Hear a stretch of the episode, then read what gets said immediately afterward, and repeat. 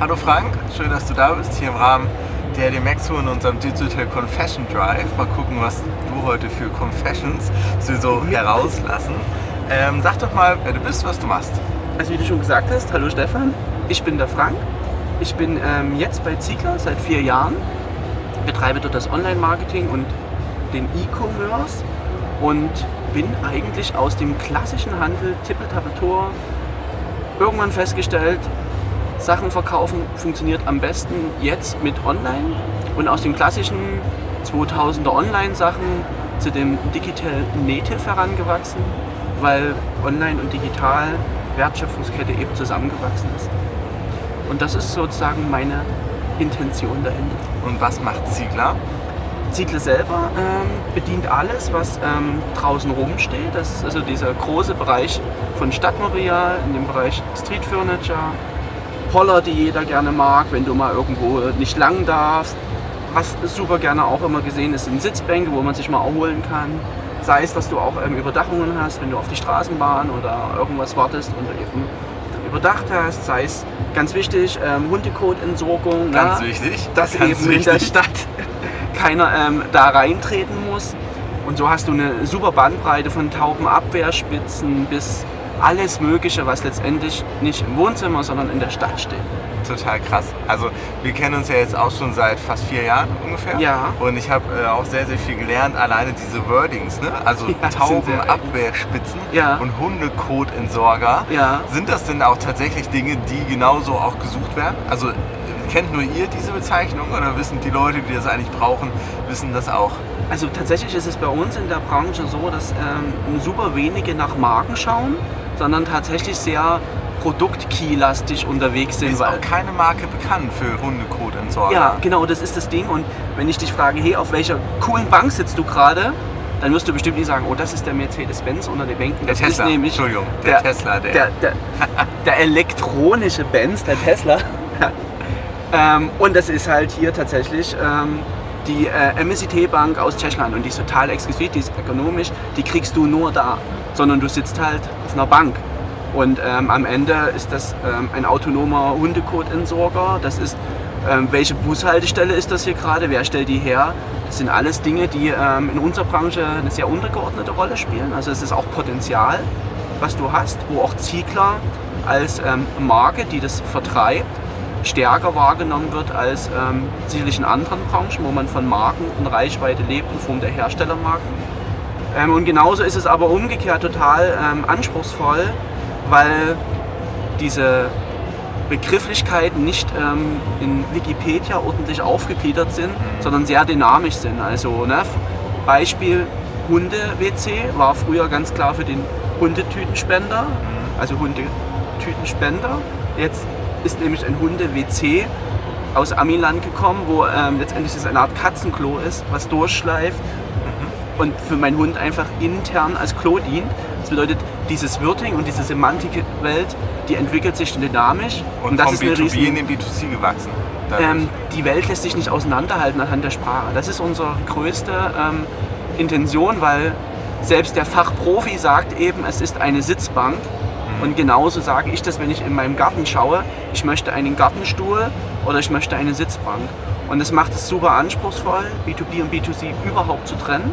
Das ist auch aus meiner Sicht nicht empfehlenswert, weil du ähm, anhand der Sprache und der Begrifflichkeiten die Zielgruppe, gerade wenn du sie akquirierst, eben nicht trennen kannst. Wer ist denn die klassische Zielgruppe, die Ziegler hat und ihr bedienen müsst im Online-Marketing-Commerce? Wir haben das ein bisschen aufgeteilt. Also erstmal generell verkaufen wir nicht an Privatpersonen im Moment. Das kann sich sicherlich nochmal switchen, eben aus den genannten Gründen. Vorrangig bedienen wir deswegen die Leute, die tatsächlich etwas kaufen. Das sind in erster Linie die Handwerker. Bei uns die stärkste Gruppe die Gartenlandschaftsbauer. Man muss dazu sagen, ähm, es gibt ja aber verschiedene Hochbau, Tiefbau. Es ist sehr verwachsen. Ne?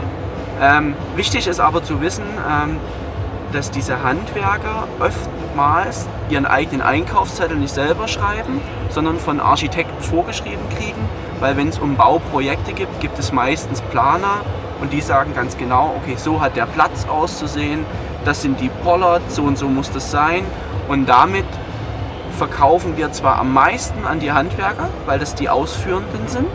Und äh, ja, Handf- also je mehr Handwerker wir haben, umso besser, weil sonst wird halt nichts verbaut. Aber ähm, ohne dass die Planer ein Projekt lösen, ne, kriegt der Handwerker halt am Ende keine Einkaufsliste. Ja, Das macht es super anspruchsvoll. ja das glaube ich. Und ähm, wir haben letztes Jahr beim unseren Digital Commerce Day B2B gehabt und da war auch ähm, der E-Commerce-Leiter vom Wirt, hat Keynote gemacht und sein letzter Satz blieb mir so stark im Gedächtnis und er hat gesagt, er möchte mal mit dem Vorurteil aufrollen, dass das Handwerk nicht digitalisiert, sie haben nur Besseres, Besseres zu tun, ja. Und ich fand es einfach so mega cool, Ja. dass man, dass man das einfach, dass man es halt auf der Kette haben muss. Ne? Also was Ja. ist so, ähm, müsst ihr jetzt irgendwie als Ziegler das nächste Zalando der Welt sein und selber die Marke schlechthin? Oder seid ihr Service-Dienstleister und enabled die Handwerker, die Architekten einfach ihren Job gut zu machen? Genau, also für uns gibt es halt zwei Dinge zu tun. Also einmal möchte der Architekt wird definitiv nicht einkaufen, weil das ist gar nicht sein Job. Also er braucht für seine Projekte Lösungen und dazu braucht er Infomaterial und auch mal jemand, ähm, der ihnen da weiterhilft. Zum Beispiel einen aktiven Vertrieb, der auch mal hinfährt und sich konkrete Ausschreibungen anschaut und sagt, hey, das könnte man zum Beispiel lösen mit. Ne? ähm, sodass man da also eine Dienstleistung gibt, bis hin, dass man auch Auftraggebern sagt, beispielsweise im Bereich Überdachung, wir haben ein eigenes Montageteam und können den Zusatz Dienstleistung verkaufen und auch anbieten, hey, wenn es gerade knapp ist, dann kommen wir vorbei, wir liefern dir das und wir bauen es auf. Du kriegst die volle Garantie und so weiter.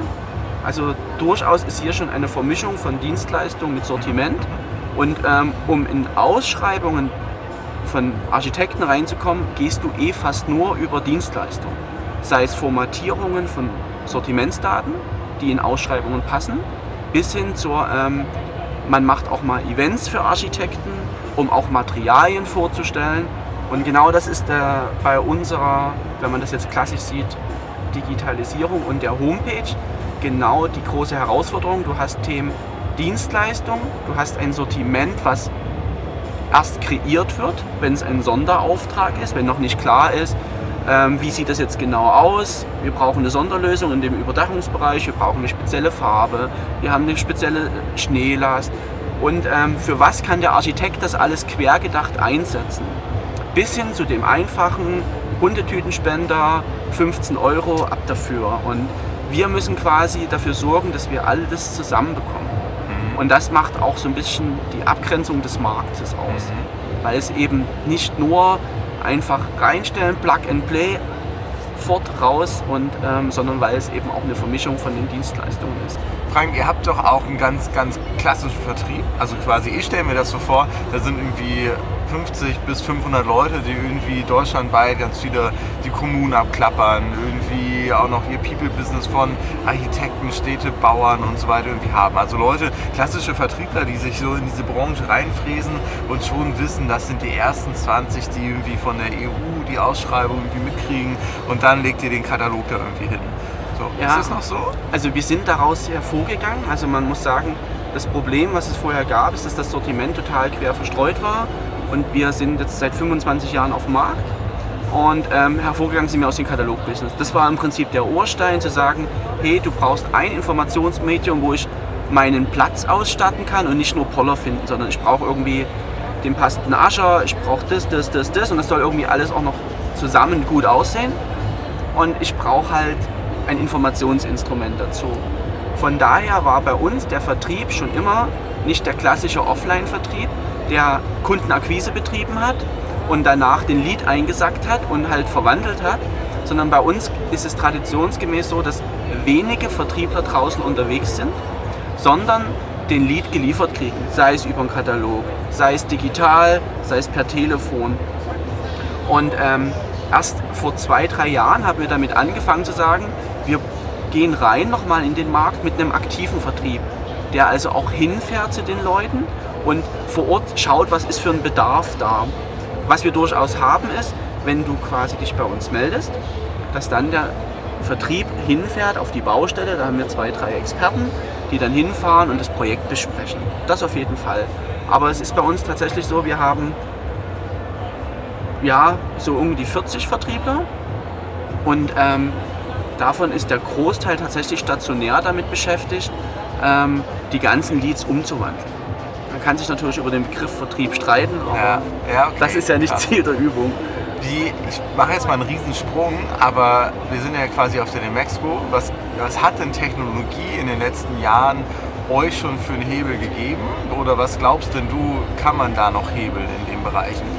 So, weil also dieses reine, okay, ich glaube mittlerweile, wie du schon sagst, B2B, B2C verschmilzt. Ne? Also Ja. derjenige, der im Büro sitzt, hat seine Experience, will er irgendwie auch da, er will nicht mehr über seine AS400 seine Bestellung aufgeben und will in hässlichen Listen irgendwelche Kreuzchen setzen, sondern will irgendwie sehen. Und das ist ja total, so geil bei euch auf der Plattform, wie ihr Produktinszenierung macht. Ne? Also ihr sagt halt, die Zielgruppe von, von Stadtarchitekten, Architekten sind Kreative, dem muss man irgendwie auch sagen, dass diese geschwungene Bank halt eine geile Bank ist. Oder? Also das, das zumindest zum Teil macht sie das, also aus meiner Ja. Sicht.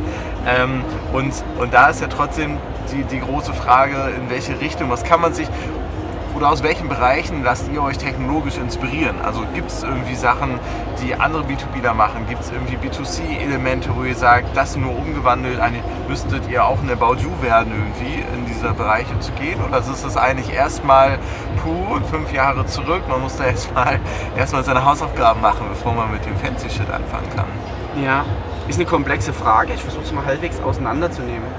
Also ja, Technologie, wenn wir es mal nicht gleich komplett immer alles Digitalisierung, sondern Technologie hat in unserer Branche einen großen Hebel, weil wir sind Teil der Baubranche und die ist halt sehr rudimentär ausgestattet. Aber trotzdem merkt man halt, alle wollen irgendwie Geld verdienen und das bedeutet, die Leute wollen schnell ihre Projekte umgewandelt haben. Sie wollen schnelle Reaktionszeiten und um das zu managen, bist du schon wieder in einem Orga-Bereich, der auch digitalisiert werden muss.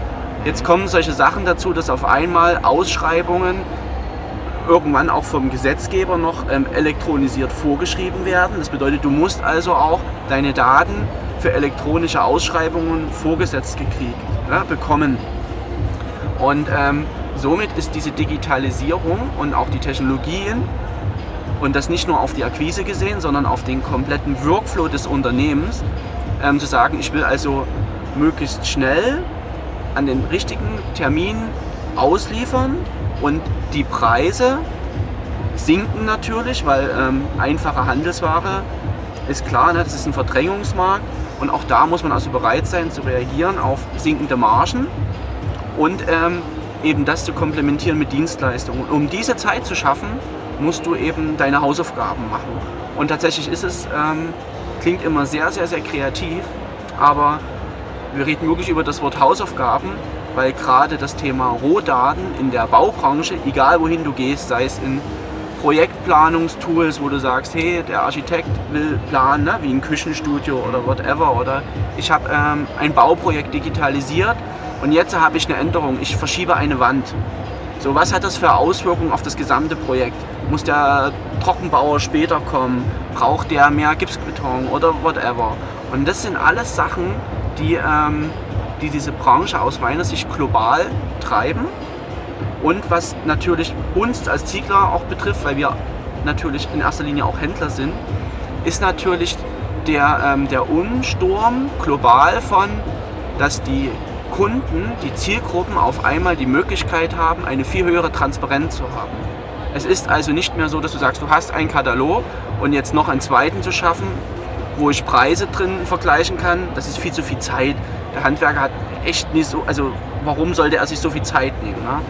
Natürlich ist das online jetzt eine ganz andere Geschichte und damit muss das Unternehmen sich per se, um auch auf diesen Recherchen- und Akquisekanal unterwegs zu sein, mit seinen ureigensten digitalen Infrastrukturen beschäftigen, um eben auch diese, ähm, ja, diese, diese Funnels und auch dieses Customer Journey in alle Bereiche betreuen zu können, weil sonst bist du halt abgeschnitten.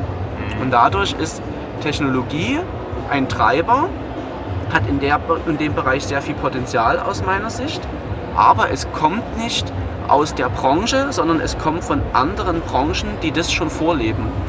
Aber die Menschen, und deswegen finde ich auch immer B2B und B2C sehr interessant, dass man nie vergessen darf, selbst wenn du B2B bist, bist du aber ein Mensch und du bist in deinem privaten Umfeld eben gewöhnt, dass du eine ordentliche Homepage hast. Du bist gewohnt eben auch zu recherchieren über deinen Social-Kanal, über alle möglichen Medien.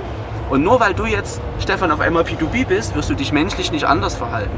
Nee, klar. So, und ähm, deswegen haben wir auch von Anfang an als Intention gesagt, wir arbeiten gegen die Denke, dass B2B an sich komplett anders behandelt werden muss, sondern die Denke zu sagen, hinter den B2B-Leuten verstärkt sind andere Ansprüche, ne? aber das sind Menschen und die arbeiten genauso, wie sie auch privat arbeiten. Und deswegen musst du da ganz klar hin und musst eben auch deine Technologien so aufbauen, dass du diesen Verhalten folgen kannst. Cool, danke, dass du meine komplexe Frage so schön beantwortet hast. Ich hoffe halbwegs so. Auf jeden ja. Fall. Ähm, das heißt, letzten Endes kann man sich halt schon oder ihr werdet gezwungen, solche coolen Sachen wie, keine Ahnung, hätte ich jetzt ein großes Bauprojekt, würde ich zu Pinterest gehen und mich irgendwie bespaßen lassen, würde Dinge, Dinger irgendwie taggen in meinem Profil, würde dann sagen, baue ich selbst, handwerklich begabt, hm, vielleicht ein bisschen, Zeit habe ich irgendwie gar keine. Ja. Das heißt, ich suche mir irgendwie jemanden, der das irgendwie für mich macht. Erste Challenge, ne? Wie finde Genau. ich den? Korrekt. Ähm, obwohl ich also habe ein klares Bild, weiß aber nicht, von wem ich das mache. So fange dann an zu googeln, lande auf irgendwelchen My Hammer Seiten, die für mich irgendwie einen schlechten Ruf haben, weil mh, so viele negative Sachen gehört. Also da wäre ich erstmal schon so ein bisschen lost. Das heißt, das ganze Internet fehlt es aus meiner Sicht gerade in dem Bereich sehr stark an Orientierung. Ja, Also irgendwo Produkte sind da, Prozesse können irgendwie besser gemacht werden. Du sagst B2C, davon kann man sich inspirieren lassen und da ist irgendwie so ein großes Delta, ne? insbesondere wenn B2B in B2C irgendwie verschmilzt. Ne? Weil Auftraggeber durchaus ja am Ende ein Bauträger sein kann, der nicht nur B2B ist. Der Handwerker ist zwar am Ende B2B und auch der Architekt, aber der ursprüngliche Auftraggeber kann durchaus privat sein. Ich muss da auch noch mal, ähm, was auch noch irgendwie ein wichtiges Thema ist an der Geschichte, diesen, ähm, diesen Schnack hinzukriegen, zu sagen, ähm, B2B und B2C, die wirken halt dann auch an der Stelle tatsächlich zusammen. Und der Traffic, den dann zu unterbinden, das ist halt mega blöd, ne? weil eigentlich musst du eine Interaktion schaffen. Und das ist so, das ist die große Her Herausforderung ne? tatsächlich. Ja. Gibt es denn in euren Märkten, ob es jetzt im Garten- und Landschaftsbau ist oder in der Baubranche grundsätzlich, irgendwie so ein paar Player, die das schon ganz gut mal in den Griff gekriegt haben? Das habe ich, da mache ich mir echt öfters Gedanken. Und ich ähm, muss zugeben, aus meiner Sicht gibt es keinen technischen Komplettanbieter, der echt ein Treiber ist in der Branche, sondern ich tue quasi ja die eigene Branche, wo ich aktiv bin, tatsächlich mit Schande beflecken und sagen, wir sind keine innovativen Treiber, was die Digitalisierung angeht. Das muss man, glaube ich, zugeben.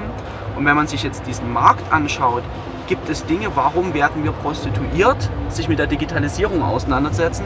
Das ist auch ähm, gerade im Handwerkerbereich solche Sachen. Es gibt immer mehr Einzelhandwerker. Ne? Einzelhandwerker haben kleine Bestellungen, weniger große. Dann musst du also schon da auch sowas auf die Reihe kriegen wie, wie kann ich immer noch rentabel arbeiten an Kleinbestellungen, weil die haben kein Riesenlager, die haben das, das Auto ist gleich Lager, ne? so ganz hart gesprochen. Das ist A, schon mal ein Thema, wo du dich damit beschäftigen musst. Und ein Riesenthema in unserer Branche ist, das ist kein Geheimnis, dass andere, die auch im Handel aktiv sind, diese ganzen digitalen Prozesse unter Kontrolle haben. Und wenn die sich das Knowledge aufbauen vom Sortiment, Zielgruppe und Marke, dann ist sozusagen der Druck von außen wesentlich größer und da sehe ich Innovationstreiber, als dass der Markt von sich aus Innovationstreiber hervorbringt. Traurig aber wahr. Also so ein Es ist meine Persönlichkeit. Das Nee, ist ja eine Interaktion. Wir kennen ja so viele Amazon Business Modelle, ne? Also so gerade jetzt seit anderthalb Jahren merken wir natürlich extrem die Reaktion vom B2B-Markt, weil sie sagen, oh, jetzt das ist ja doch etwas mehr, als ich gedacht habe, dass mir da irgendwie weggenommen wird. Und jetzt ist ja eben die Fra ist halt eben die Frage, wie schnell können sie reagieren. ne? Also das Bewusstsein oder die Erkenntnis ist das eine, das auf die Straße kriegen irgendwie das andere. Ne? Und dafür Ja. brauchst du irgendwie gute Skills und Leute. Ne? Und die, sag ich mal, zu begeistern. Das heißt, man tritt ja auch vom Recruiting in, in den gleichen Wettbewerb wie About You, Amazon, Zalando und eTribes natürlich. Ähm, da halt zu sagen, hey, okay, was biete ich eigentlich als ein Gala-Bau, Händler, Hersteller, so eine Mischung, eine Kombination, ähm, jetzt coolen, innovativen Mitarbeitern, dass die in den nächsten sechs bis zwölf Monaten mit mir so richtig irgendwie was auf die Kette kriegen. Ne? Und ich glaube, dass das, kann ich mir zumindest vorstellen, auch eine Erkenntnis erstmal sein muss, dass es letzten Endes äh, auch so an den, an den Leuten, ähm, dass sie die halt brauchen. Wir das auf Ja. die, Also äh, sicherlich brauchst du das, wenn du das Thema aggressiv angehst. Die Wirklichkeit sieht aber bei uns nicht schwarz-weiß aus, sondern das ist eine Verzahnung, ein Hybrid. Das bedeutet, du schaffst dir, solange es jetzt noch so Stück für Stück funktioniert, ein Polster und dann hast du Probleme eher zu sagen, hey, ich habe zu wenig Schweißer. Was tatsächlich ein reales Problem ist. Und dann kannst du dich natürlich hinstellen und sagen, wir brauchen aber jemanden mit den IT- und Digitalkenntnissen. Ja, aber wir brauchen einen Schweißer, der jetzt ganz konkret das hier fertig bringt. Ja. So, also hast du ähm, einen Hybriden. Du musst also erstmal dich digital beweisen, dass das wirklich, und damit meine ich auch jetzt schon im Operativen, wichtig ist, heute zu beginnen, weil du brauchst eben im Recruiting ein bis zwei Jahre, um das aufzubauen. Und dafür musst du tatsächlich im Unternehmen kämpfen. Und ähm, das ist sozusagen der Antrieb zu sagen, ja, und dafür musst du Beweise schaffen. Ne? Da reden wir dann über Leads, über harte Zahlen wie Umsatz. Und das musst du beweisen, damit du auch ähm, das Vertrauen von dem Unternehmen kriegst, dass es heißt, hey, pass auf, ja, neben den Schweißer fangen wir jetzt schon mal an, fünf, sechs Leute einzustellen und ähm, sich dann noch darüber zu beschäftigen, was die benötigen. Das liegt, glaube ich, sehr stark subjektiv von den Leuten, die sich dann auch dafür einsetzen. Also weil ich habe festgestellt, das ist ein sehr großes subjektives Thema vom Netzwerk. Ja, weil natürlich kommst du dahin und sagst, ja, nee, wir haben jetzt aber das ERP, wir haben das PIM, wir haben die Schnittstelle und das ist jetzt über 20 Jahre gewachsen und wir werden es morgen nicht ändern. Also du brauchst keinen Radikalinski, ne, der da durchgeht und polarisiert und sagt, tschakka, tschakka, tschakka, nur so, sondern du brauchst jemanden, der im Hier und Jetzt Lösungen findest, um zu motivieren, dass es in der Gesamtheit nochmal umgekrempelt werden muss. So, ein- ja, das ist der, schmaler Grad das ist der Fall. schmale Grat, ja. Ja. Wie, wie sieht denn dein Team aus, mit dem du seitens Ziegler diese Themen gerade angehst? Was sind da für Leute? Bei mir ist es tatsächlich so, wir haben ein sehr kleines ähm, Inhouse-Team. Das besteht momentan aus exakt drei Leuten. Da bin ich inbegriffen. Und ansonsten haben wir ähm, auch viele, weil ich das sehr wichtig fand, weil gute Leute ist es mir persönlich egal, ob die festangestellt sind oder ob es Freelancer sind. Also es ist, da differenziere ich nicht. Machen wir halt ähm, Projekt, dass wir sagen, okay, zweimal die Woche vor Ort im Büro, dass auch ein Teamgedanke aufkommt. Aber ähm, somit haben wir quasi ein Vor-Ort-Team. Das ist meine Philosophie, die das Unternehmen super stark kennen, die die nächsten Strategien kennen, damit man das weitergeben kann an das dynamische Team drumherum, was besteht aus Agenturen und aus Freelancern. Was wir nicht im Haus haben, sind sozusagen Hauptthemen im Development-Bereich. Da sind wir sehr rudimentär aufgestellt.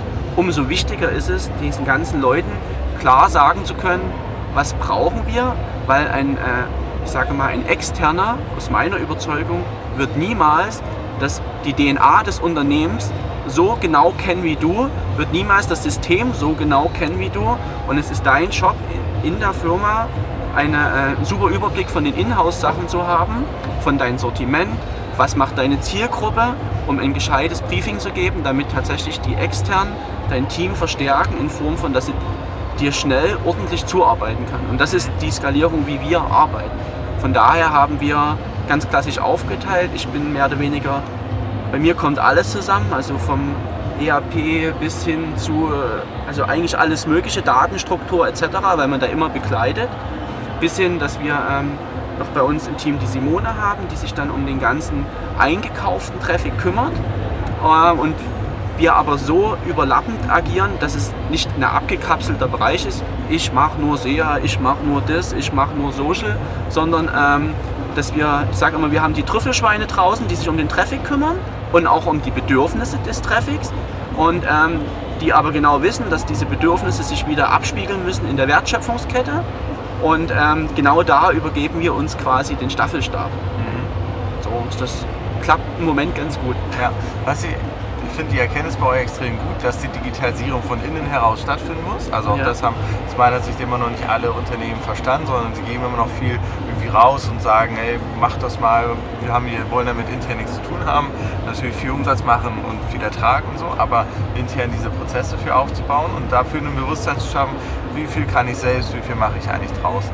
Ähm, was mich jetzt noch interessieren würde, ist ähm, nochmal in, auch in Richtung B2C sozusagen. Ne? Also ihr habt ja schon diese ganzen tollen, ah, genau, also diese, diese Trennung, Ja. die nicht trennbare Trennung. Ähm, aber ich glaube halt schon, dass wenn man den, also im B2C sieht man ganz viel dieses vom Produkt zum Serviceunternehmen. Ne? Also wir Ja. sagen, eine About You sagt, klar haben wir, ähm, wir, wir haben, sind nicht der beste Fashionhändler von den Produkten, sondern Haben Grüße hohen Individualisierungsgrad. ja, du, du kommst halt auf die Plattform, um geil, du willst geil aussehen. So, und deswegen kommst du bei uns drauf und findest irgendwie die Produkte sozusagen. Ne? Und ähm, gerade auch in dem, und das ist für mich immer noch eine, eine, eine B2C-Denke, auch zu sagen, ich will meinen Garten schön, ich will mein Zuhause irgendwie toll, ich will mich wohlfühlen, ich will am Wochenende irgendwie meine Zeit genießen und irgendwie rausgucken, meinen Springbrunnen sehen. Sind das nicht auch Aufhänger, wo man auch mal rauskommt aus diesem Produktbereich? Also ich überlege halt, wie, wie kann man sich halt differenzieren, damit man Parkbank Ja. irgendwie scheißegal, ob jemand Parkbank sucht oder nicht. Er will ja gar nicht die Parkbank, er will was, auf, auf dem man sitzen kann. Das ist, das ist tatsächlich ein Thema, wo wir uns viel im Online beschäftigen, in dem klassischen Online des Traffics-Akquise, weil natürlich die Produkt-Traffic-Akquise ist irgendwann gelutscht. Also es ist kein Intelligenztest, um eine Agentur zu arrangieren und zu sagen, schaut mal, wie können wir Traffic akquirieren und die sagen, ey, das ist eure Sitemap, das sind eure Filter und dann ab durch die Mitte Produktdaten. Produktdaten, Produkt. Und bam, alle betteln sich hoch, total kreativ. Jetzt bitte den Geldhahn aufdrehen Genau, und und, und, und, und irgendwie, ne, ihr werdet es schon bezahlen können, ROAS, ro- völlig egal. Ne? Ähm, das ist natürlich so ein altes Denken, was einfach aus meiner Sicht tatsächlich Geschichte ist. Ähm, wir gehen schon den nächsten Step. Das, das bedeutet für uns, du hast Themen, ähm, beispielsweise eine Fußgängerzone. Eine Fußgängerzone ist ja auch ein Thema, was Vermietern gehört. Ne? Die sagen, wir wollen auch mehr Mietpreise haben. Wie machen wir es also attraktiver? Und bei Immobilien ist es halt tatsächlich Verweildauer von Form von Leute rennen durch ne? oder rennen eben nicht durch. Ne? So, oder wie kriege ich die Leute, dass überhaupt in meine Straße kommen?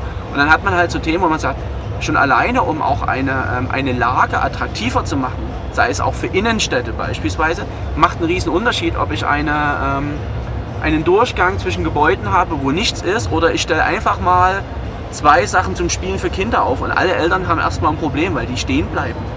So, und wenn du dann natürlich noch anfängst, Sitzbänke hinzustellen und ähm, ein bisschen Begrünung zu machen, belebst du auf einmal in erster Linie den Platz. Aber eigentlich aus ähm, Finanzierungsthematik sagst du, du investierst in deine Immobilie, weil du kannst nachvollziehen, okay, die Leute kommen öfterer, das Kind will nochmal zu dem Spielplatz oder ich suche was zum Verweilen, auch ältere Leute, ganz unterschiedlich.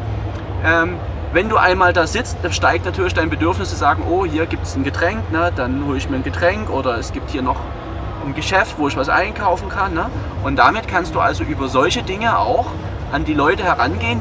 Das sind nicht die Handwerker, das sind dann tatsächlich teilweise Immobilien oder auch ähm, Einkaufszentren, Hoteliers, Gastrobereiche, die auch natürlich von Verweildauer leben durch bessere Stühle, durch äh, einen Schirm, der mir schafft, dass es auch, wenn es regnet, ich sitzen bleibe etc.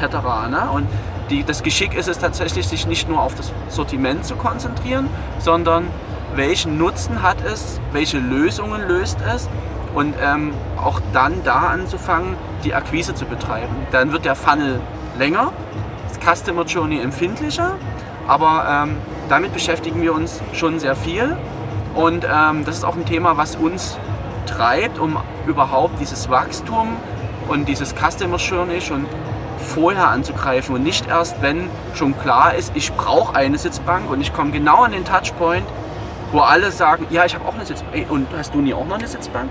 Und warte mal, hier, Günther hat aber auch noch eine Sitzbank. Sondern, dass wir halt schon vorher die Intentionen auch ähm, aufzeigen und an die Marke ranführen. Und dann, weil das haben wir tatsächlich, wir haben ja Inhouse-Vertriebler, die ans Telefon gehen, die beraten. Ja, wir haben Telefonisten, wir haben äh, entsprechend die Infrastruktur, um diese Beratungsthemen auch mit zu erfüllen. Ja. Mega spannend. Ich äh, denke gerade an, mein, an die Einkaufszone in dem kleinen Ort, wo ich aufgewachsen bin. Jetzt aber meinen Zweifel, da war noch nicht jemand Kluges, dass das so strategisch aufgenommen wurde. Aber nutzt ihr dieses Wissen oder anders, anders gefragt, sind denn die Städteplaner und so, haben, sind, haben die denn genau diese Kennzahlen von Verweildauer in Einkaufsstraße? Sprechen die denn mit so einer Eisdiele oder sowas? Oder haben die eigentlich nur da Straße, möglichst günstiges Sortiment, weil Ausschreibungen, weil äh, Landesgelder und so weiter? Also sind die preisgetrieben oder sind die nutzengetrieben? Ich glaube, das ist ähm, teils, teils, ne? weil ähm, das gab ja auch mal, ähm, gibt ja auch Sendungen, die sich so beschäftigen, was wird aus unseren Steuergeldern und Einnahmen. Und wenn du natürlich sagst, hey, wir haben einen Platz geschaffen, da kostet eine Sitzbank 100.000 Euro, dann musst du dich als du musst dich rechtfertigen. Das ist ne? eine geile Sitzbank. Das muss schon echt eine Knaller-Sitzbank sein, dass du sagst, die ist temperiert, die massiert mir den Rücken und das ist verdammt nochmal die 100.000 Euro wert gewesen. Ne? Also hat natürlich schon die Stadt äh, primär erstmal einen Lösungsansatz, hat ein Kostenbudget und da muss alles hineinpassen. Ja. So und also haben, sind die tatsächlich auch auf Lösungen aus, ne? weil es gibt ein Budget, im Prinzip wie, ne? wenn ich eine Homepage baue, es muss halt alles zusammenkommen und hat meistens einen Budgetdeckel. Mhm. Und keiner mag es, wenn du den sprengst ähm, oder wenn es einfach am Ende ein hässlicher Platz wird. Ne? Ja. So, und das, das muss halt zusammenpassen. Also müssen sich auch die Architekten ähm, in ihrem Budget drum kümmern. Und es gibt wenige Star-Architekten, die sagen können, es ist eigentlich egal, was es kostet. Also da hatte ich bis jetzt noch nicht das Vergnügen zu sagen, es ist völlig. Wir hatten mal ein Projekt äh, in Manchester, einer Bank, und da war tatsächlich äh, das Budget so aufgesetzt, dass wir sagen mussten, okay, hier geht es jetzt nur noch um das Design und Kosten erstmal egal, es ist ein Prestigeprojekt. Es hat, war aber vor meiner Zeit in der Firma und ist das Einzige, was ich so in der Form kenne, wo man wirklich so völlig den...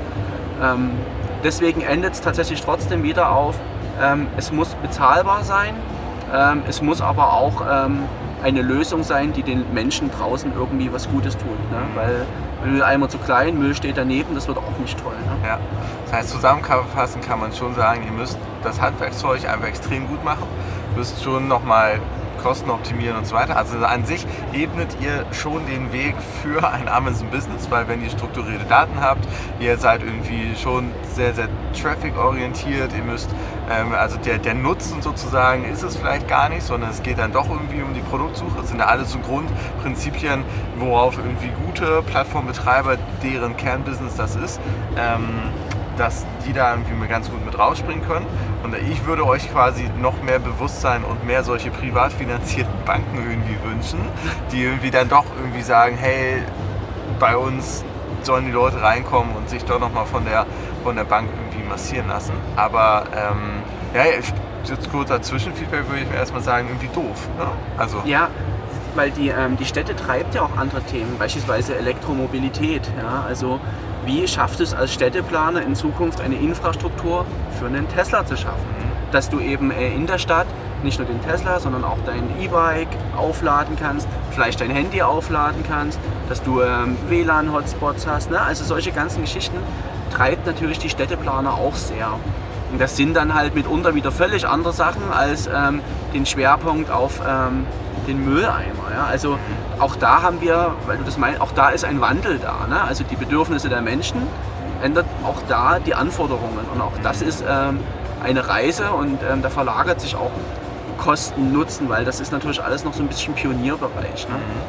Ein letzter Punkt ähm, unseres, unseres Interviews, gerade wo du gesagt hast, so Mülleimer und so weiter. Gibt es denn technologische Innovation in solchen Standardprodukten? Also gibt es irgendwie intelligente Mülleimer, die scannen, ich bin voll und schicken dann erst die Push-Notification an den Müllabfuhr, dass die nicht vorbeikommen und einen halbleeren Mülleimer leeren, weil verschenkte Arbeitszeit und so. Also gibt es tatsächlich, ähm, es gibt tatsächlich auch so, sind wie eingegraben, ne? also wie Sachen eine Tiefgarage für Müll. Ja, und ähm, die haben tatsächlich auch ähm, einen Sensor drin, es gibt auch Apps dazu, die dann einfach sagen, yo, ich bin einfach voll, hol mich bitte ab. Ja, also das gibt es.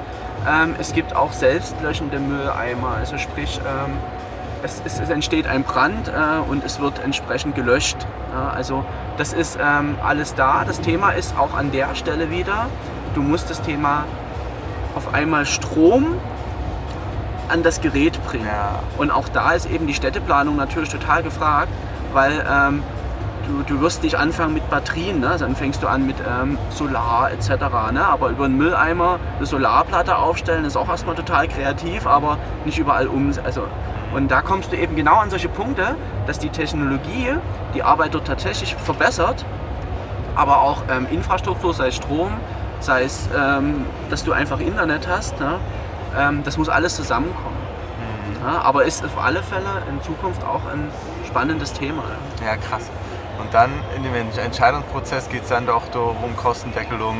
Dann lass uns doch den normalen Mülleimer irgendwie machen. Korrekt. Es ist natürlich viel einfacher auch zum Aufbauen. Ich meine, jetzt muss man auch wieder an die Handwerker denken. Jetzt muss auf einmal der Handwerker in der Lage sein, der vielleicht vorher einfach äh, ein kleines ähm, Fundament gegossen hat, ne? ein Streifenfundament und jetzt muss auf einmal Stromanschluss, Niederstrom, wenn jetzt ein Kind dran fasst, das ist natürlich jetzt nicht die 230 Volt durchknallt ne? Und ähm, dann purzelst du dort auf einmal ein Kind, was für ein Skandal, das kannst du natürlich nicht verantworten. Also musst du das alles drumherum ähm, auch irgendwo ja, da wächst ja auch der Anforderung an die Leute. Oder ganz banales Thema, finde ich immer total schön, ähm, gar nicht so verrückt, aber Briefkasten. Ja, also wie viele Briefkasten verkaufst du heute, wo eben keine Kamera dran ist, wo eben ähm, keine Gegensprechenanlage drin ist und ähm, wo nicht die Klingel da so ist. So. Also ganz viele klassische Briefkästen werden immer noch verkauft, wo nichts dran ist, weil das natürlich für den Handwerker viel leichter auch aufzustellen ist. Als wenn du dann sagst, okay, jetzt Telefonanlage, digital, Monolog, welche Anschlüsse, Kamera, welche Kabel brauche ich und dann wird das auf einmal zu einem völlig äh, elektronischen Thema, was vorher ein rudimentär einfach Klappe auf, Schlüssel rein, Post rein. Ende. Und das stellt auch uns vor ähm, Herausforderungen, weil natürlich auch ähm, Beratung, Texte etc. pp. Ne? Das ganze Unternehmen muss ja auch auf solche Anforderungen reagieren frage mich eher, warum gibt es überhaupt noch Briefkästen bei den ganzen Paketen und den wenigen Briefen, die ganzen ja, oder, oder, oder lieber einen Thronfächer, ja, aber, aber ähm, ich finde das immer manchmal ganz interessant, einfach nur so selber in seinem Umfeld zu schauen, wo es totale Änderungen gegeben hat. Und ich finde, da ist dieses Kamera, Klingeln und eine Gegensprechanlage ist ein super markantes Beispiel, wo man heute schon teilweise erschrocken ist, wie ich habe keine Gegensprechanlage. Oder stell dir den, den, den, den Use Case vor, ich schmeiß dir mal den Schlüssel runter, weil ich habe keinen Buzzer, dass ich dir unten aufmachen kann. Und da merkt man einfach schon, wie die ähm, Elektronisierung und die Produktwelten natürlich schon immer mehr sich entwickeln. Ja. Mega spannend. Also ich glaube, ich werde jetzt ähm, A, durch Einkaufsstraßen ganz anders laufen, wie Pollerabstände angucken. Ja, mess mal die Verweildauer, ja? ja, mal Verweildauer in der Einkaufsstraße. Genau. Und ähm, und ich, der, krasse Erkenntnis, wie viele, also was da die User Journey ist, ne? also wie viele Einzelschritte mit verschiedenen Firmen und verschiedenen Beteiligten und so weiter euer Bereich irgendwie hat. Das ist ja sowas wie Kunde will Klamotten kaufen, ist ja irgendwie so dagegen. Ne? Gegen ist kleiner, ja. Vermutlich, ne? Ich bin da kein Experte, aber vermutlich kleiner, ja. Ja, spannend. Also von daher, wir bleiben im Austausch und ich bin ja. total gespannt, in welche Richtung ähm, sich eure Plattform oder dein, dein Branchenwissen sich auch entwickelt. Frank, vielen Dank. Ja, schön, dass ich da war. Freue ich mich selber. Und dann schönen Abend. Das gleiche. Zum nächsten Mal. Ciao. Ciao.